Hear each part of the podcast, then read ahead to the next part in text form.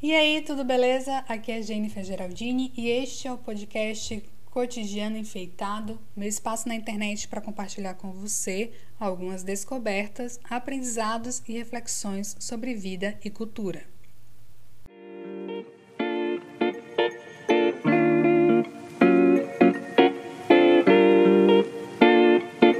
Você percebeu que o podcast agora tem um nome? Pois é, agora o podcast tem um nome. Fiquei pensando aí, queria um nome legal, um nome que tivesse a ver comigo, com o meu conteúdo na internet de modo geral. E aí surgiu, né, o cotidiano enfeitado quando menos esperava. Mas essa história eu vou contar em detalhes depois, em um próximo episódio, porque no episódio de hoje eu vou compartilhar, eu vou abrir com você ou para você o meu diário CUT de janeiro de 2024. Ou seja, é um resumão, um listão de tudo que eu li e que eu assisti durante o mês. Prepara aí o bloquinho de anotação, seja físico ou seja digital, porque tem muita recomendação boa. Antes de começar, um aviso, só um aviso aqui para a gente nivelar as expectativas, tá? Não são resenhas, muito menos resenhas críticas, são comentários totalmente subjetivos. Geralmente, logo depois ou durante a leitura de um livro ou assistindo uma série, vendo um filme, eu costumo escrever o que eu senti. Então, é no calor da emoção, logo ali depois ou então durante o processo. Então, tem muita subjetividade, tem muitas primeiras impressões que depois eu vou amadurecendo, né, lendo uma, uma outra resenha por aí mas aqui neste diário, né, diário é aquela coisa mais íntima, né, um registro mais íntimo. Pois é, o Diário Cult também segue essa vibe. Então não tem uma resenha, você não vai encontrar uma resenha crítica aqui. São impressões bem subjetivas sobre os livros, os filmes e as séries que eu vi durante o mês e que eu acho que é interessante compartilhar com você e que eu acho que vai ser interessante também você assistir ou ler. Vamos começar pelas séries. Em janeiro eu assisti a série O Urso. Vou sempre falar aqui os títulos em português, tá? O Urso é uma série que tem ganhado muitos prêmios nessas premiações aí de seriados e já tinham me indicado ela no ano passado, porém falaram, olha, ela tem um ritmo meio acelerado. Se você não tá afim de assistir nada que tem esse ritmo mais acelerado, não assista. Como eu não tava afim, realmente eu tava bem zen e falei, não, vou deixar para depois. Só que aí começou esse período de premiações, né, no início do ano, e o Urso ganhou várias premiações. O elenco ganhou várias premiações. Então a curiosidade bateu mais forte. Como eu tava de férias, de boa, eu falei, ah, vou assistir. E essa série, ela tem a seguinte premissa. Ela se passa em um restaurante. Esse restaurante está assim super à beira da falência é, é um restaurante que não tem uma rotina de cozinha, é super bagunçado. Os profissionais que ali estão trabalhando há algum tempo são profissionais que não são especializados, né, como esperado em uma cozinha de um restaurante que quer ser é, renomado, que quer ganhar estrelas, que quer ganhar prêmios. E acaba que esse personagem principal, né, que ele sim tem um curso, ele é formado, ele atuou em grandes restaurantes ao lado de grandes chefes, ele recebe essa bomba aí, meio que de herança quase, para poder é, tentar dar um jeito. E ele quer realmente fazer isso acontecer, ele quer fazer o restaurante crescer, vingar, ele quer estabelecer uma rotina. E, gente, é assim uma coisa fantástica. Definitivamente a série tem um ritmo bem frenético mesmo.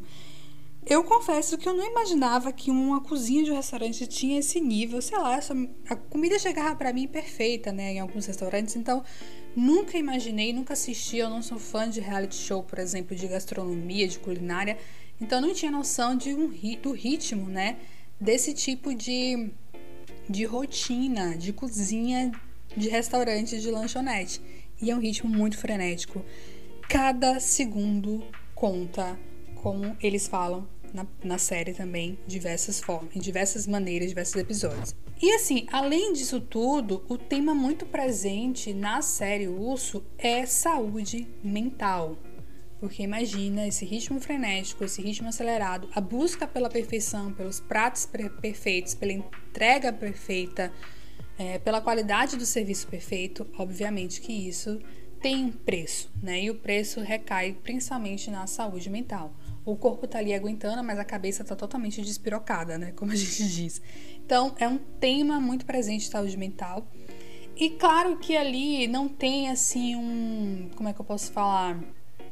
Não tem diagnóstico, é, não tem tratamento, sabe? Tem ali uma terapia e tal, mas o principal, digamos assim, o principal meio de melhoria dentro da própria série para essa questão da saúde mental é o afeto, os relacionamentos que a gente constrói mesmo diante de todo esse caos. Teve um determinado momento na, na primeira temporada que eu falei assim, cara, essa série ela é o equilíbrio perfeito entre o caos e o afeto, porque tá tudo caótico. Mas as relações, mesmo nesse modo caótico, elas se mantêm com todas as imperfeições.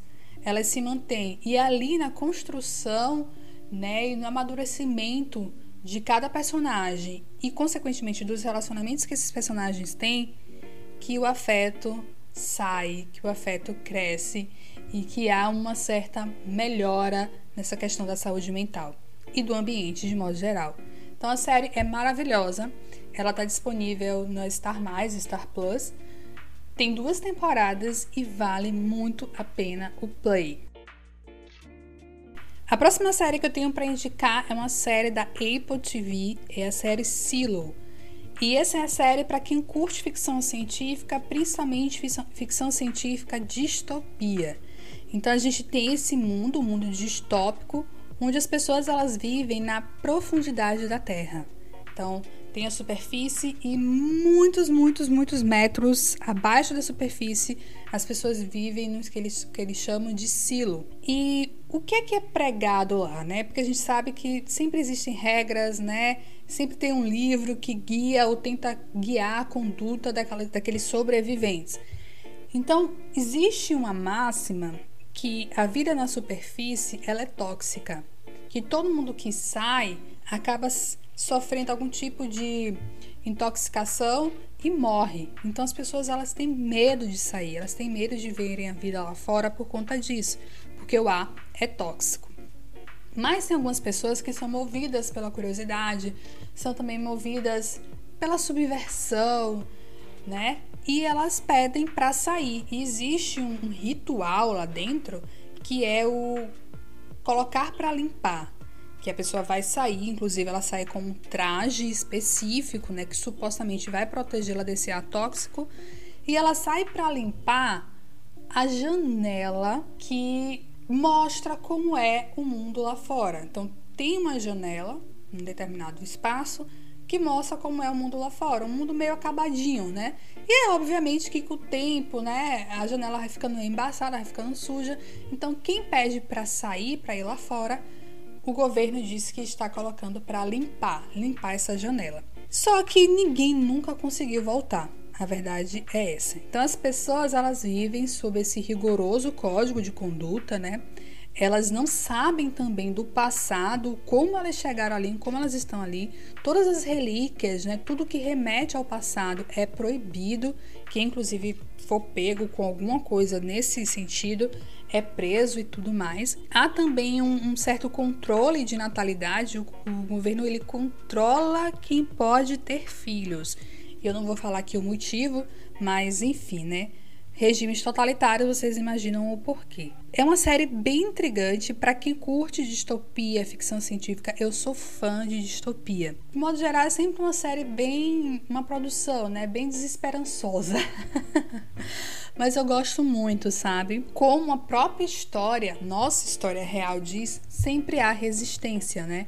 Então, em Silo também existe uma resistência e a gente vale o play, né, pra gente descobrir que resistência é essa, como eles se movimentam, se organizam. E eu tô muito curiosa para a segunda temporada, porque até o momento só tem a primeira temporada disponível na Apple TV. Próxima série que eu tenho para indicar é uma série que está disponível na Netflix e é A Grande Ilusão. É mais uma série inspirada em livro do Harlan Coben, que é aquele autor norte-americano que tem diversos livros policiais publicados, né? E assim, eu gosto muito dos, dos livros dele, tenho gostado das séries que estão sendo produzidas a partir desses livros. Porque são séries rapidinhas, são minisséries de modo geral, que tem um suspensezinho, tem um mistério, tem aquela coisa policial que eu gosto também. Então é um excelente passatempo. A grande questão do Harlan Coben é a grande questão que também tem para mim do Sidney Sheldon, pelo menos tinha, né, na época lá da adolescência. Você se envolve naquele momento ali com o livro, e no caso aqui do Harlan Coben com a série, e depois simplesmente esquece. Então, de modo geral, são produções esquecíveis. é, mas é um ótimo entretenimento momentâneo, sabe? Para aquele momento ali. Interessante também das séries que têm sido produzidas inspiradas nos livros do Harlan Coben é que existe toda uma plasticidade, sabe? É sempre um povo rico, de, tão, de classe média alta, meio disfuncional, famílias sempre disfuncionais, aquela casa impecável, clean, moderna, sabe? Sempre tem um detetive que não resolve nada, mas que é um personagem interessante. Todo mundo é meio que investigador, até as crianças e os adolescentes e prende a atenção. e prende a atenção, né?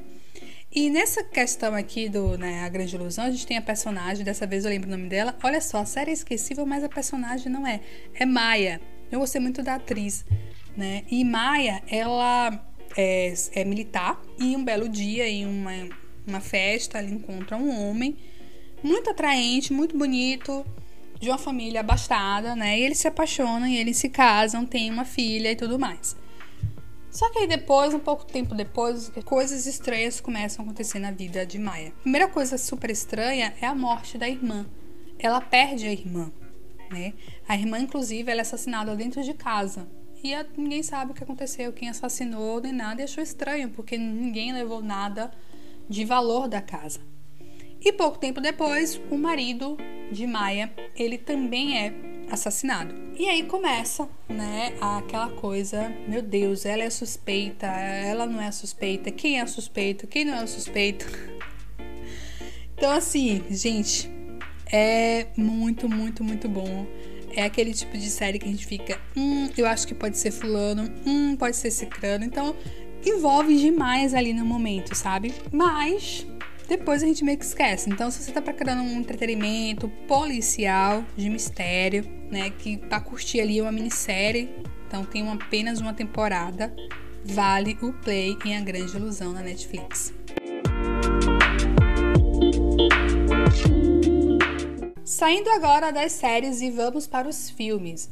Eu coloquei como um projeto CUT do ano de 2024 ver um filme por semana. Inclusive, você já deve ter visto aí esse projeto, é uma hashtag um filme por semana. E o desafio é esse, né?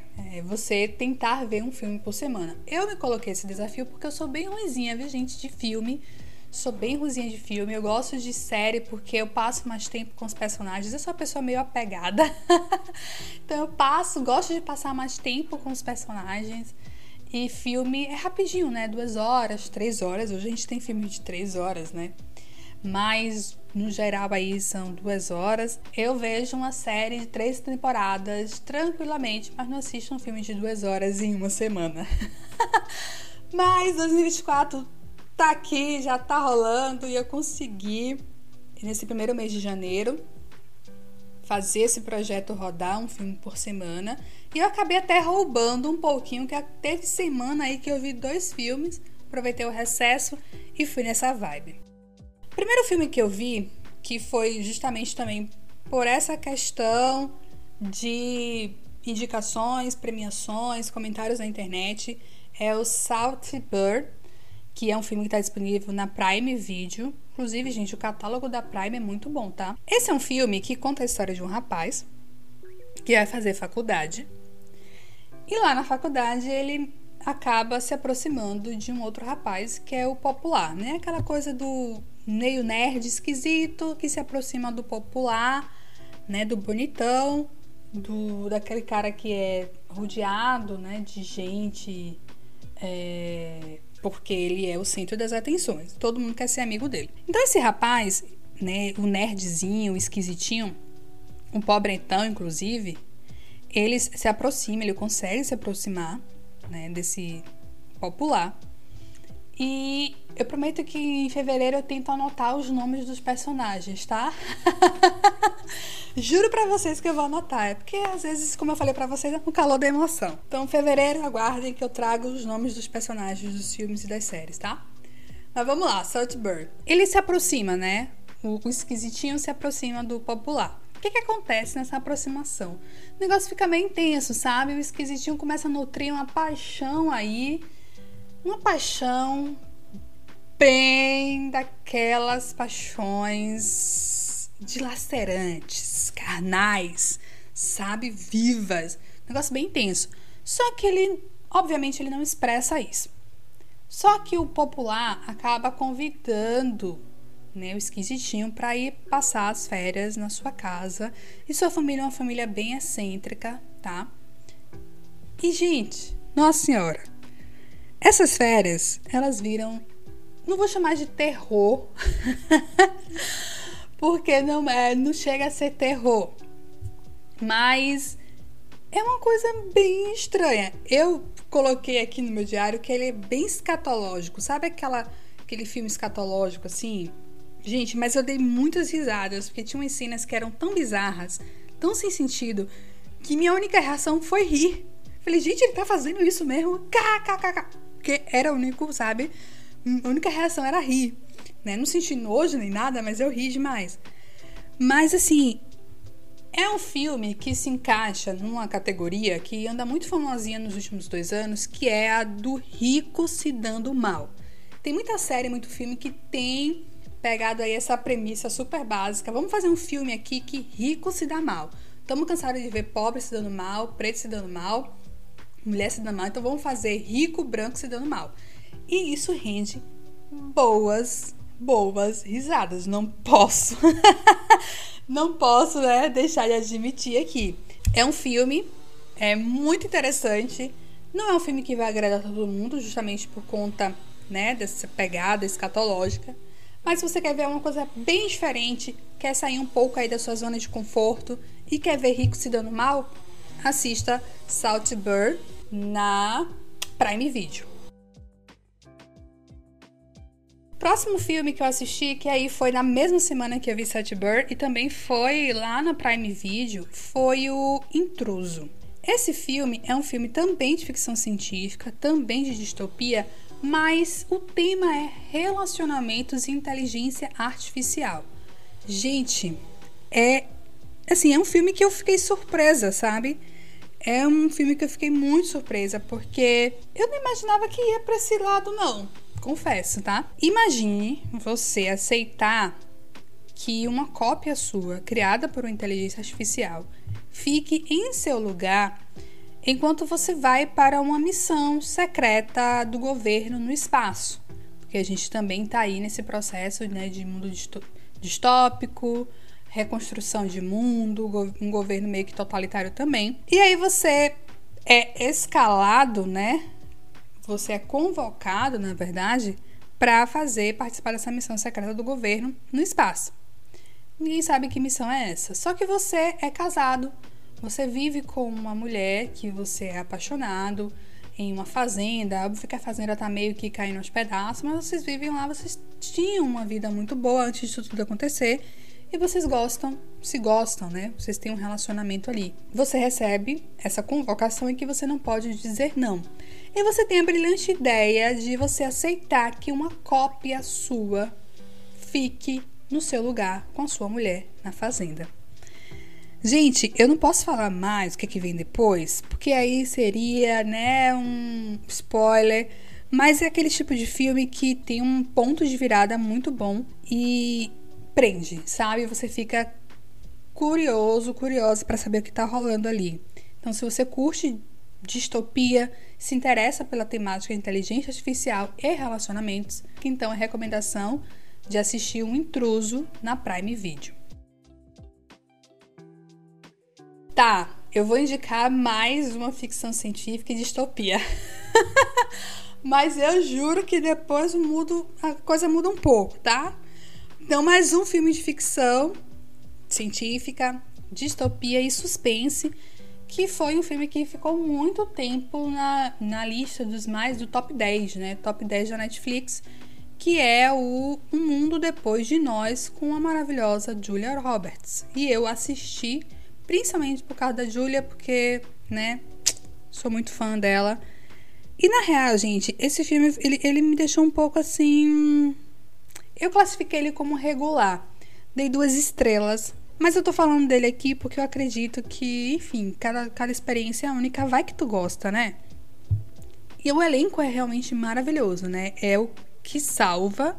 É o elenco, a gente é movida também pela curiosidade, né? Então tem um certo suspense que é bom, a gente fica, meu Deus, o que é que tá acontecendo, o que é que vai acontecer a seguir. Existe uma família, um belo dia a personagem da Julia Roberts acorda e diz que vai passar umas férias, né, com a família, um momento ela, é, o marido, os dois filhos, uma filha e um filho, em um lugar, um momento em família, né? Em uma casa. Então ela entra em contato por e-mail com alguém, aluga uma casa, uma casa muito linda e vai passar essas férias numa cidadezinha, né, nessa casa maravilhosa, linda e bela. Chegando lá, de repente falta luz, de repente a internet cai, o celular, o sinal de celular cai, é, a TV a cabo cai, enfim, começa a ter uma queda assim, né? Todos os aparelhos eletrônicos param de funcionar e aparece na, na porta da casa é, um homem e uma mulher que o homem se diz ser o dono naquela casa e que ele estava, eles estavam em um concerto e de repente houve esse apagão. Como ele sabia que ele não ia conseguir chegar em casa, porque as ruas iam estar fechadas e tudo mais, ele resolveu pegar o caminho, né, para casa dele e queria, gostaria de passar a noite ali e tudo mais com a filha. Meio suspense, meio estranho, né? Nossa, será que é realmente o dono? Porque assim, a personagem da Julia Roberts, ela não tinha uma foto, ela não tinha ouvido a voz foi só um e-mail que ela trocou, né, para alugar a casa. Então ela não tinha nem certeza se aquele rapaz era realmente, né, o dono da casa, se, se era quem ele realmente dizia ser. E aí, minha gente, nós entramos naquela onda, né? O que que vem a seguir? O que que vai acontecer a seguir? Só que a questão é o seguinte: é, existe uma crítica, um alerta que o filme tentou fazer sobre o nosso consumo, né? E o uso das tecnologias. Né? Nós estamos muito dependentes das tecnologias digitais, né? E estamos muito dependentes do consumo. A gente não consegue se virar sem ter acesso a essas tecnologias, né? Sem que elas nos proporcionam. Só que assim, é uma crítica muito rasa. É, é mais do mesmo. Tem muitas outras produções, como Cyberstorm, que é um livro, inclusive, muito bom sobre essas falhas de comunicação, essas quedas de comunicação. Aquela série muito famosa, The Black Mirror, que tem vários episódios sobre tecnologia e crítica e alertas ao uso da tecnologia. Então, assim, né? Vale pelo suspensezinho se você estiver fazendo nada e quiser ver um filme que prende um pouco, que tem um elenco muito bom vale a pena. Mas existem outras coisas melhores aí pra gente ver. Próximo filme que eu tenho aqui para compartilhar, nossa, esse sim é um filmão. Gente, que filme sensacional, maravilhoso. Assim, é o melhor filme que eu assisti agora, até agora, que é o Assassinos da Lua das Flores. Ele está disponível na Apple TV e é com ninguém mais, ninguém menos que Leonardo DiCaprio, né? E que tem aí a direção do Martin Scorsese, que é, né, o grande, um grande diretor. E gente, nossa, eu amei esse filme real oficial. São mais de três horas de filme que você nem sente. Eu nem sabia que tinha três horas.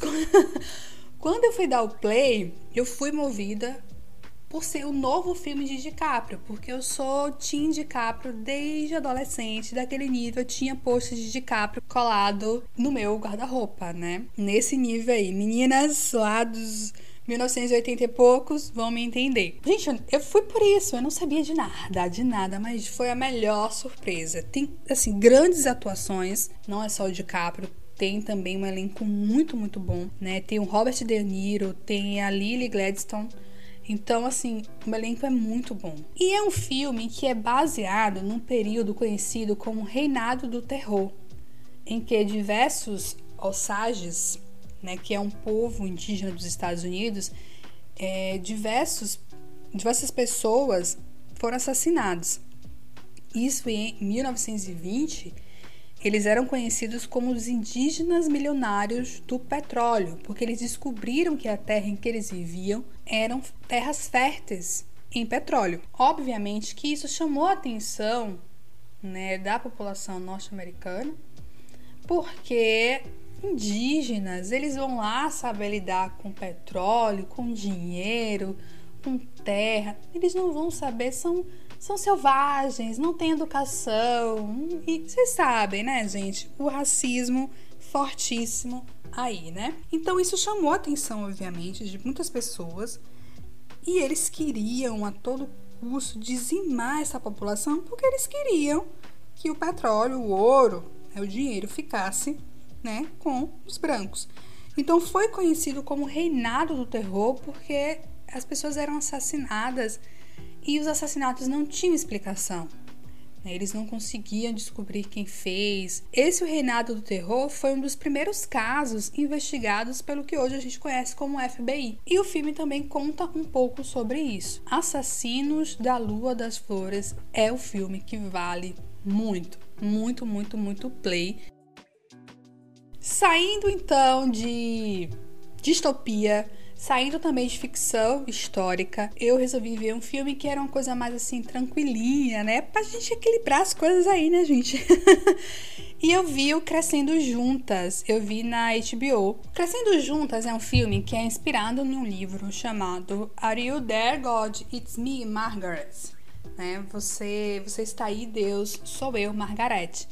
E conta a história, né, de uma menina, Margaret, que ela tá com a vidinha massa, morando ali perto da avó, junto com os pais, até que o pai dela é, recebe uma, uma proposta de emprego em outra cidade e ela vai ter que se mudar. E isso para uma criança, né, que tá ali no início da fase da adolescência é complexo, né? Porque vai ter que sair do que é a sua zona de conforto, é, deixar a sua escola, deixar os amigos e amigas da escola, né? Do nada vai ter que criar uma nova vida. E às vezes a criança não recebe isso muito bem. Então Margaret ela vai com a mãe né, e com o pai. Fica até inclusive longe da avó, que era uma parceira dela para muitas coisas, e ela era parceira da avó também. Mas lá ela vê que, olha só, ela pode né, ter novas amigas, ter novas experiências. E ela faz novas amigas, faz novas experiências. E é justamente o início ali da puberdade, né? Do, do primeiro beijo, dos seios crescendo, na primeira menstruação.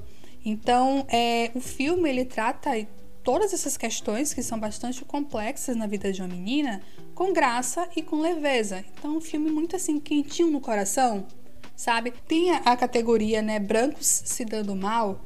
Para mim também existe a categoria é, quentinho no coração. Então, esse é um filme que é da categoria quentinho no coração Crescendo Juntas, disponível na HBO, que eu também deixo aqui como indicação para que você assista. Como eu também não consigo ficar muito longe de dramas e tudo mais, eu assisti um outro filme que está muito bem comentado, né? Está disponível na Netflix, que é o A Sociedade da Neve, que é um filme baseado em fatos reais. E, gente, o filme é muito bom muito, muito bom também, assim. Tensão do início ao fim. Conta a história de um avião, né, que caiu nos Andes em 1972. Apenas 16 pessoas sobreviveram, homens.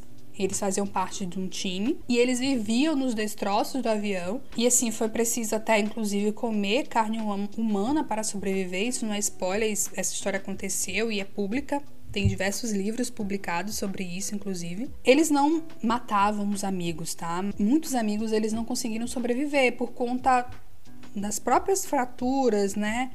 Da queda do avião, é, do próprio frio e a questão também da própria fome. É intenso o filme. É assim, é inacreditável que eles tenham sobrevivido por 72 dias. Três deles fizeram aí uma peregrinação, eles caminharam, eram os que estavam mais fortes eles caminharam em busca de algum sinal de civilização, assim, eles tiveram que atravessar a montanha. Eles sofreram esse risco em nome do grupo, né, de um grupo maior. E eles conseguiram ser resgatados e foram resgatados, obviamente, em um estado muito crítico, né, de saúde e tudo mais. Tem alguns que ainda estão vivos até hoje.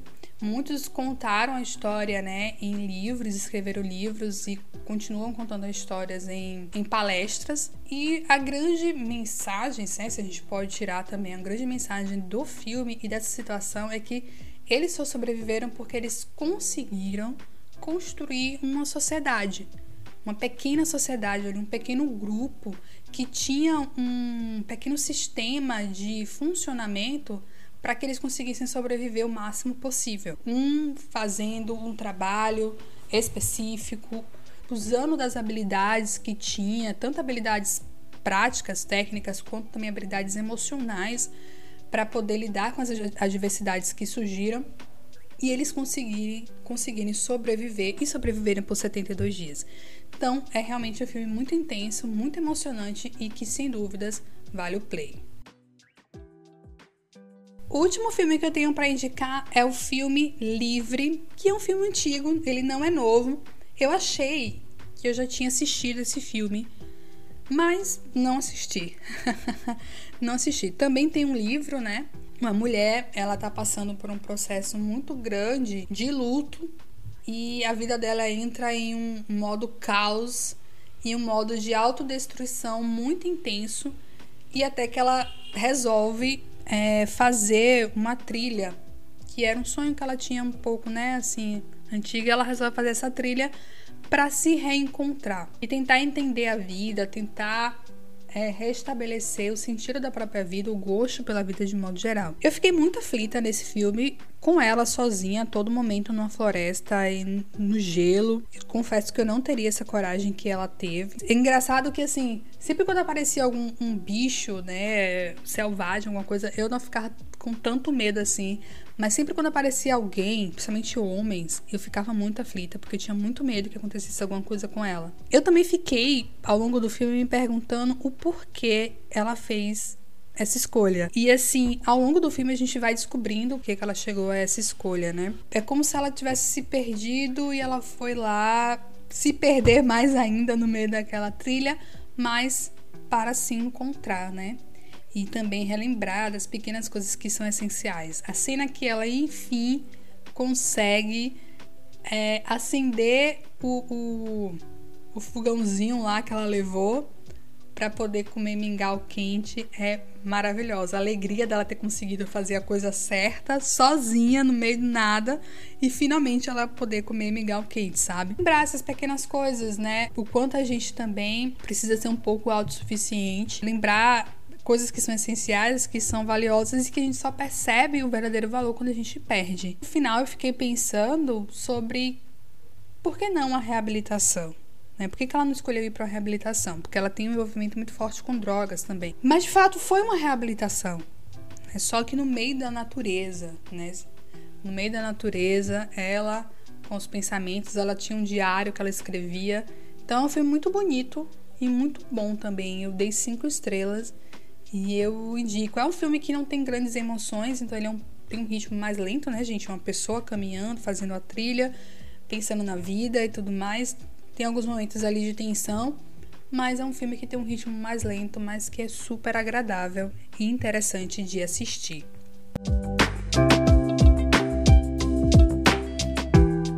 E agora vamos passar para os livros. Os livros que eu li durante o mês de janeiro de 2024. Eu comecei o ano com um livro de boa de uma das minhas escritoras contemporâneas favoritas, que é a Taylor Jenkins Reid, que é o Em Outra Vida, Talvez. Foi um romance que eu considero romântico com um final que eu considero também feliz. Então, comecei o ano até numa vibe. Para quem tá chegando por aqui agora, eu não costumo ler livros felizes, tá? Não costumo ler romances românticos, mas tenho tentado mudar isso para adicionar um pouco de leveza, romantismo, a vida também aqui, a vida literária, né? Em outra vida, talvez a gente tenha uma uma personagem que ela, assim, né, como todos nós, ela precisa fazer uma escolha. E a partir do momento que a gente tem uma escolha, a gente segue a nossa vida com essa escolha e com as consequências dela. Mas e se, em vez de ter escolhido A, a gente escolhesse B? Como seria a nossa vida nesse lado B? Então, um livro ele vai brincar com isso, com essas realidades paralelas e as escolhas, né, as possibilidades de escolhas. Então, a gente acompanha a vida do lado A e do lado B. Né? O livro tem vários pontos questionáveis, tem sim, mas é muito bom de ler. Gosto dessa coisa de, sabe, de vidas paralelas, de pontos de vista, perspectivas diferentes. E cumpriu esse objetivo, ou os objetivos que eu tinha no início do ano, que era começar o meu ano novo literário com uma autora favorita. Eu sempre faço isso, sempre não, já é o terceiro ano já. Começar o ano com a autora favorita e com um livro leve e feliz. O segundo livro que eu tenho para indicar já é um livro de não ficção, mais teórico.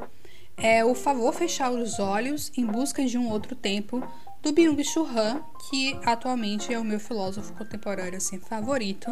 Meio pessimista, meio pessimista, mas também realista em algumas questões.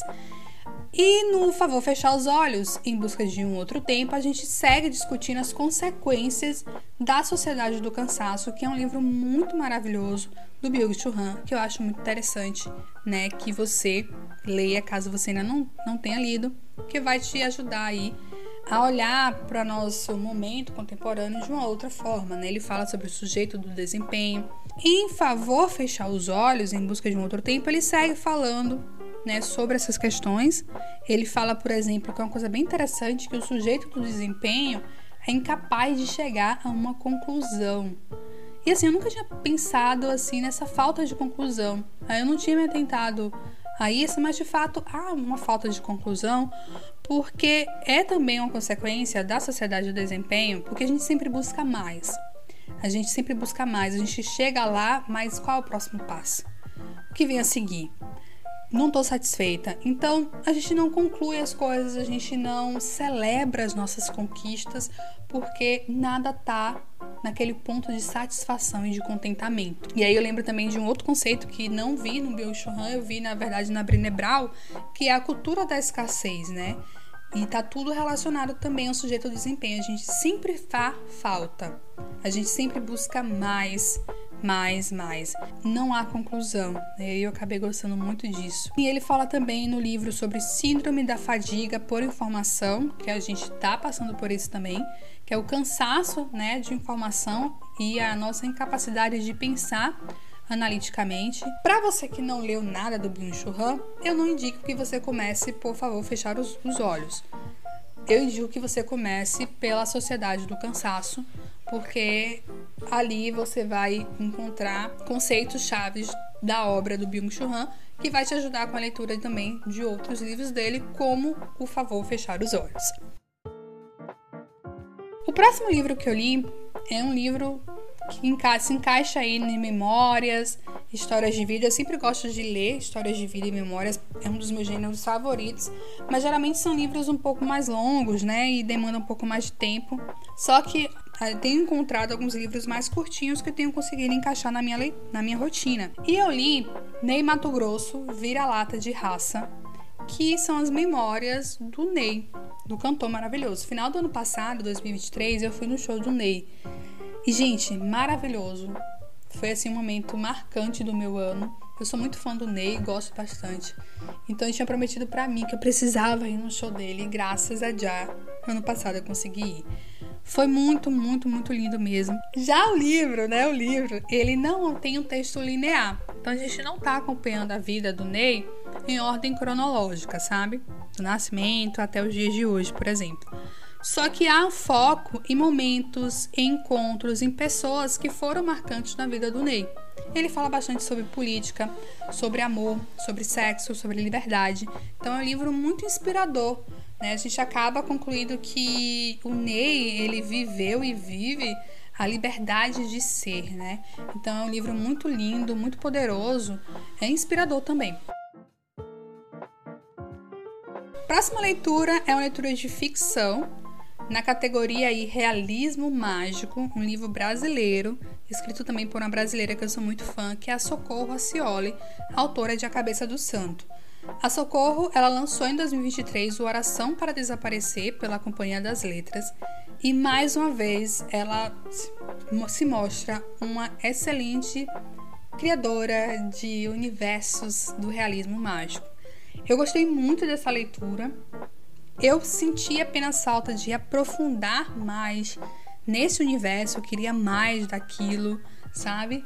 Isso é bom também, né? Mostra que o livro é bom. E o que que acontece aqui? A gente tem uma mulher que ela ressuscita e ela, ela é brasileira, ela ressuscita em Portugal e quem encontra ela nesse processo de ressurreição é um casal. E o casal, eles estão acostumados, né, com essas pessoas que ressuscitam, que voltam à vida, porque é um fenômeno que tem acontecido e que a família tem acompanhado ao longo dos anos. Então eles criam ali uma certa expectativa, né? Por exemplo, fiquem atenta aos seus sonhos, porque os seus sonhos vão te dar pistas de quem você foi na sua outra vida antes de você morrer. Fique atenta se alguma coisa te chama atenção, se te traz um sentimento, um arrepio, uma música, porque isso pode te trazer sinais. Anote tudo, anote tudo que você conseguir lembrar, todos esses sonhos, todas essas sensações. Só que isso não acontece de modo tão rápido com a nossa personagem. E ela acaba vivendo uma vida nova, com um novo nome, numa nova cidade, com, outra, com novas pessoas. E o tempo se passa, ela até constitui um relacionamento. Então a gente tem um relacionamento aqui amoroso que é muito bonito de acompanhar. Então também é um livro sobre amor para quem está aí buscando também, assim como eu ler livros que falem também sobre o amor, né? E eu gostei muito é, que a Socorro ela misturou essa ideia de ressurreição com um pouco de viagem no tempo. É aquele tipo de livro para a gente embarcar nesse universo né, de realismo mágico criado pela Socorro, né? Tem umas frases muito lindas sobre vida, sobre linguagem, sobre amor, sobre ancestralidade. Então vale a pena conhecer o trabalho da Socorro, não só em oração para desaparecer, como também a cabeça do santo. Próxima leitura é uma leitura de não ficção da categoria aí desenvolvimento pessoal. Eu gosto muito de ler livros de desenvolvimento pessoal. E eu li o Rotina Criativa e Hábitos que Mudam, da Larissa Rodrigues, que tem um perfil muito famoso no Instagram que chama justamente Hábitos que Mudam. E eu considero esse livro uma leitura introdutória e bastante significativa né, sobre hábitos e rotina criativa, planejamento e organização. Então pode ser aquele empurrão amigo que muita gente precisa para começar ou recomeçar o processo de organização. Então ela tem alguns pontos interessantes no livro, ela fala sobre mapeamento de rotina, ela fala sobre tipos de tarefas, né, as tarefas necessárias, prioritárias, secundárias, as tarefas de qualidade de vida, né? Fala também sobre hobbies, sobre tipos de tempo. Então eu gostei muito, ela usa muito como referência o David Allen, né, o criador do método GTD, e também o livro O Poder dos Microhábitos. Então, vale a pena também aí para quem quer começar a ler um, um, livro que é bonito esteticamente, né? Ele tem uma diagramação, uma edição bem legal e essa leitura introdutória e rapidinha de ser feita sobre organização, produtividade e hábitos. Próximo livro que eu tenho para indicar é um livro que também se encaixa é, em, na questão de, das memórias.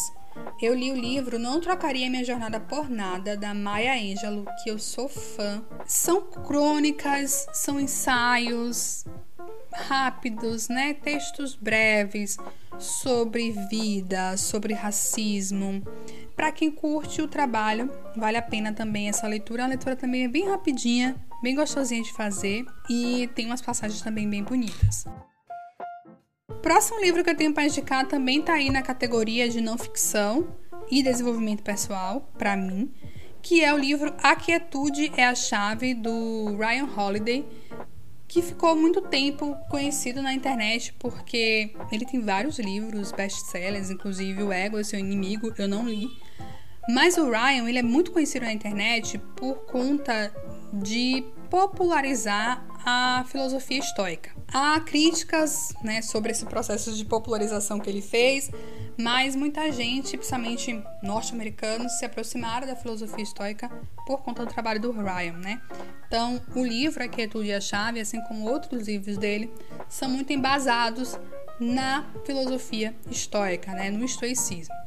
E a Quietude e a Chave, ele trabalha com três pilares, né, mente, espírito e corpo. Então, o livro tem essas três partes e a cada capítulo de cada uma dessas partes ele vai falando sobre essa o processo de quietude, né? Que a gente buscar se aquietar é, pode ser um ponto de virada para os nossos relacionamentos, para uma vida mais saudável, né, para uma vida mais tranquila. Muita coisa me chamou a atenção nesse livro. Esse livro está aqui na minha lista, no meu Kindle há tempos. Nossa, eu nem sei, acho que tem uns três anos.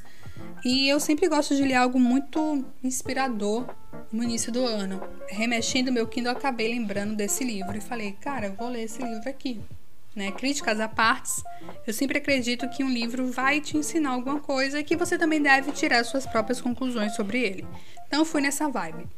E uma coisa que eu achei muito interessante, que foi o que mais ficou para mim, foi o conceito de virtude que o Ryan traz no livro e que ele traz a partir do estoicismo, né, que hoje eu vejo que está muito relacionado com princípios. A gente precisa saber quais são os nossos princípios, porque são eles que vão guiar nossas decisões, nossas escolhas, trazer a paz né, e a quietude. É você fazer aquilo ou deixar de fazer algo que não está de acordo com as suas virtudes, com os seus princípios. Isso às vezes vai ser tenso demais, você deixar de se levar por um desejo, porque você tem consciência de que se você se deixar levar por esse desejo, você não vai, ou melhor, você vai estar agindo contra os seus princípios.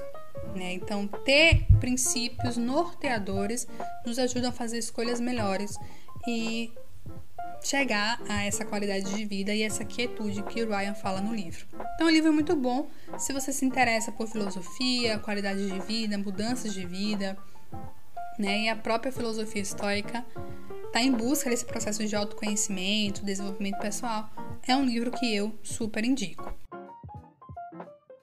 E para fechar as leituras de janeiro, eu reli um livro que li, nossa, acho que 2016, se eu não estiver enganada, acho que 2016, 2018, não lembro bem, mas já faz um tempinho, e que na época entrou para minha lista de favoritos, que é o livro O Canto da Sereia, um noir baiano do Nelson Mota. E esse livro eu li, ou melhor, eu reli agora em 2024, porque ele é o livro de fevereiro do Clube do Livro Alagoinhas. E escolhemos esse livro justamente por fevereiro ser o mês do carnaval e é um livro que tem como tema central o carnaval. O que, que acontece né, nesse livro?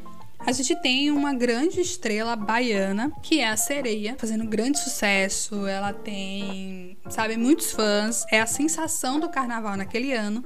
Só que ela é assassinada em cima do trio durante o Carnaval de Salvador. Então imaginem que bomba, que babado, que acontecimento.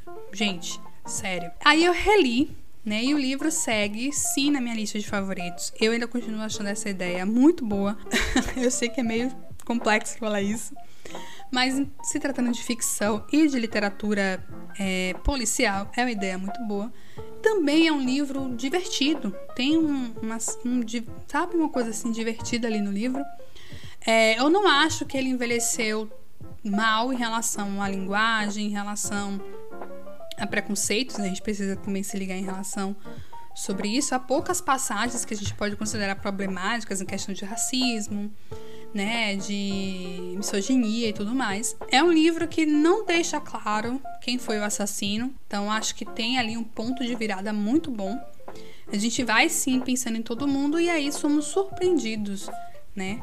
Então vale também por isso. É um livro excelente que inclusive virou minissérie pela Rede Globo que está disponível no catálogo da Globoplay. E assim, gente, é tudo um grande espetáculo como é o Carnaval da Bahia, sabe? Então vale a pena sim se está procurando literatura brasileira contemporânea com essa pegada assim de literatura policial, eu indico o Canto da Sereia de Nelson Mota.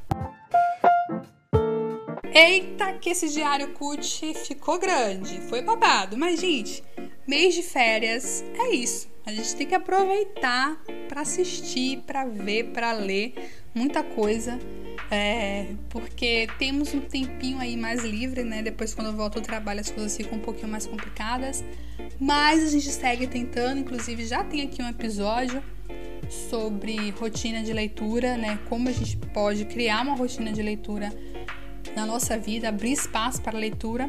E aí eu incluo também não só a leitura, mas também os filmes e as séries. Se você ainda não ouviu esse episódio, volta aqui o episódio número 1 do nosso podcast, que agora tem o nome Cotidiano Enfeitado. Mas aí eu volto depois para contar essa história para vocês, tá bom? Conte também o que, que você leu, o que, é que você assistiu durante janeiro de 2024 que você quer me indicar por aqui. Gostou do episódio? Espalhe por aí. Você também pode me acompanhar no Instagram, Jennifer Geraldine, e no blog, jennifergeraldine.com. Inclusive lá no blog eu vou deixar os links para todos esses livros, links da Amazon, link de afiliado. Você comprando pelo link, você contribui com o meu trabalho aqui na internet, sem pagar nada por isso. Obrigado pela companhia e até mais.